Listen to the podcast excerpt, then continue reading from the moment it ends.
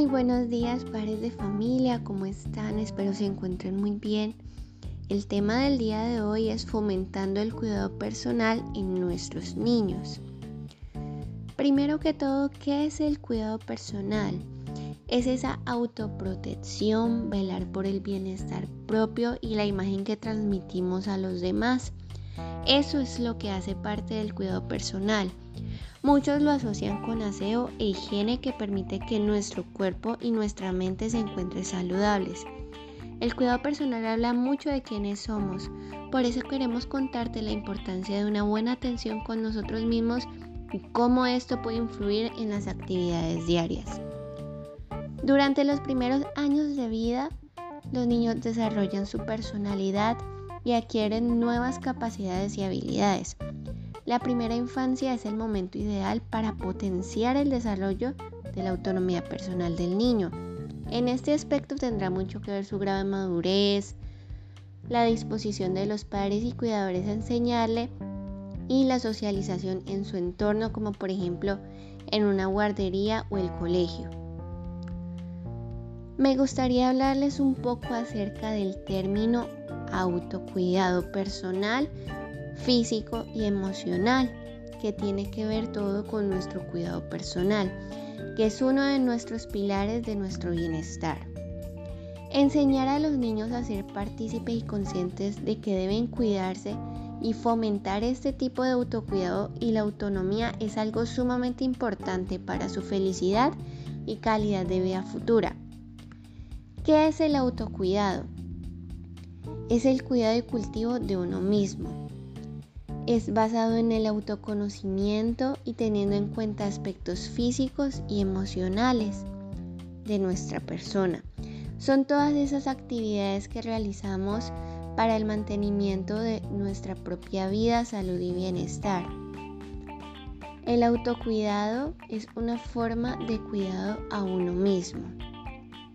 Todas las personas tenemos la capacidad de cuidarnos y lo aprendemos a lo largo de nuestra vida, principalmente mediante las relaciones interpersonales.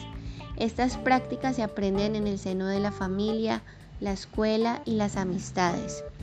Las personas desarrollan prácticas de autocuidado que se transforman en hábitos y eso contribuye a su salud y bienestar.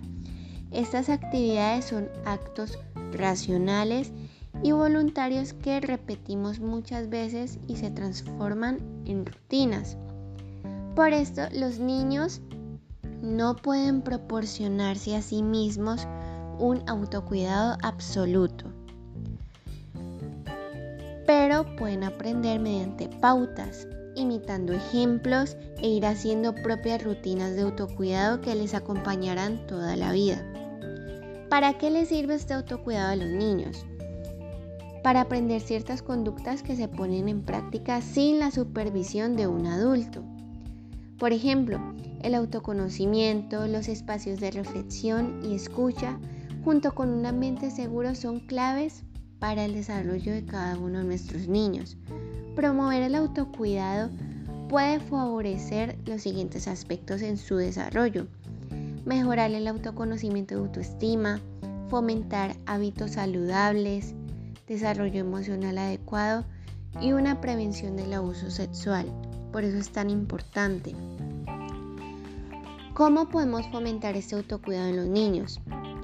Se pueden fomentar con sus palabras y conductas que cada niño es único y valioso, que merece ser querido y que es capaz de cuidar de sí mismo. Podemos estimular su cuidado personal con las siguientes estrategias. Dar mayor autonomía al niño progresivamente en tareas relacionadas con cuidado personal. Por ejemplo, lavarse las manos antes de comer, cepillarse los dientes o bañarse. En algunas etapas el adulto debe supervisar al niño para que realice bien estas pautas de higiene y vele por su integridad física. Otra puede ser enseñarles que su cuerpo es valioso y que solo ellos pueden tocarlo y cuidarlo. Enseñar los nombres correctos de las partes del cuerpo y explicarle a cada niño la mejor manera de cuidarlas. Evidenciar esa sensación de bienestar que les genera el autocuidado. disfrutar de las cosas saludables como dar un paseo o tener una dieta equilibrada, destacar las cosas especiales de cada niño, educar en una visión de la vida positiva con agradecimiento y vitalidad. También ser ejemplo de relaciones afectivas familiares y amistosas sanas con vínculos positivos. También es importante enseñarles a elegir los alimentos más saludables a la hora de ir a comprar o en un menú cuando vayan a un restaurante en pedir una comida más sana. Animar a nuestros niños a hacer cosas que los hagan felices, por ejemplo el arte, el deporte, la música, el baile. Saber decir no cuando es necesario y tener en cuenta que no siempre debemos de agradarle a todo el mundo. Crecer en valores humanos o morales sólidos ayuda a que el niño se ubique y tenga un marco de referencia claro a la hora de tomar una decisión. Por último, y no menos importante, un niño que aprende a cuidar de sí mismo sabrá pedir ayuda cuando lo necesita, ya que será capaz de hacer una correcta evaluación de la situación vital en la que se encuentra en ese momento, utilizando así sus propios recursos y cuando no son suficientes puede buscar ayuda de los demás. Esto es fruto de una buena autoestima y es la clave para reconocer no solo todo nuestro potencial, sino también nuestras limitaciones. En conclusión, serán niños que se frustrarán menos y canalizarán mucho mejor los inevitables baches del camino. Bueno, pares de familia, espero les haya gustado mucho este podcast.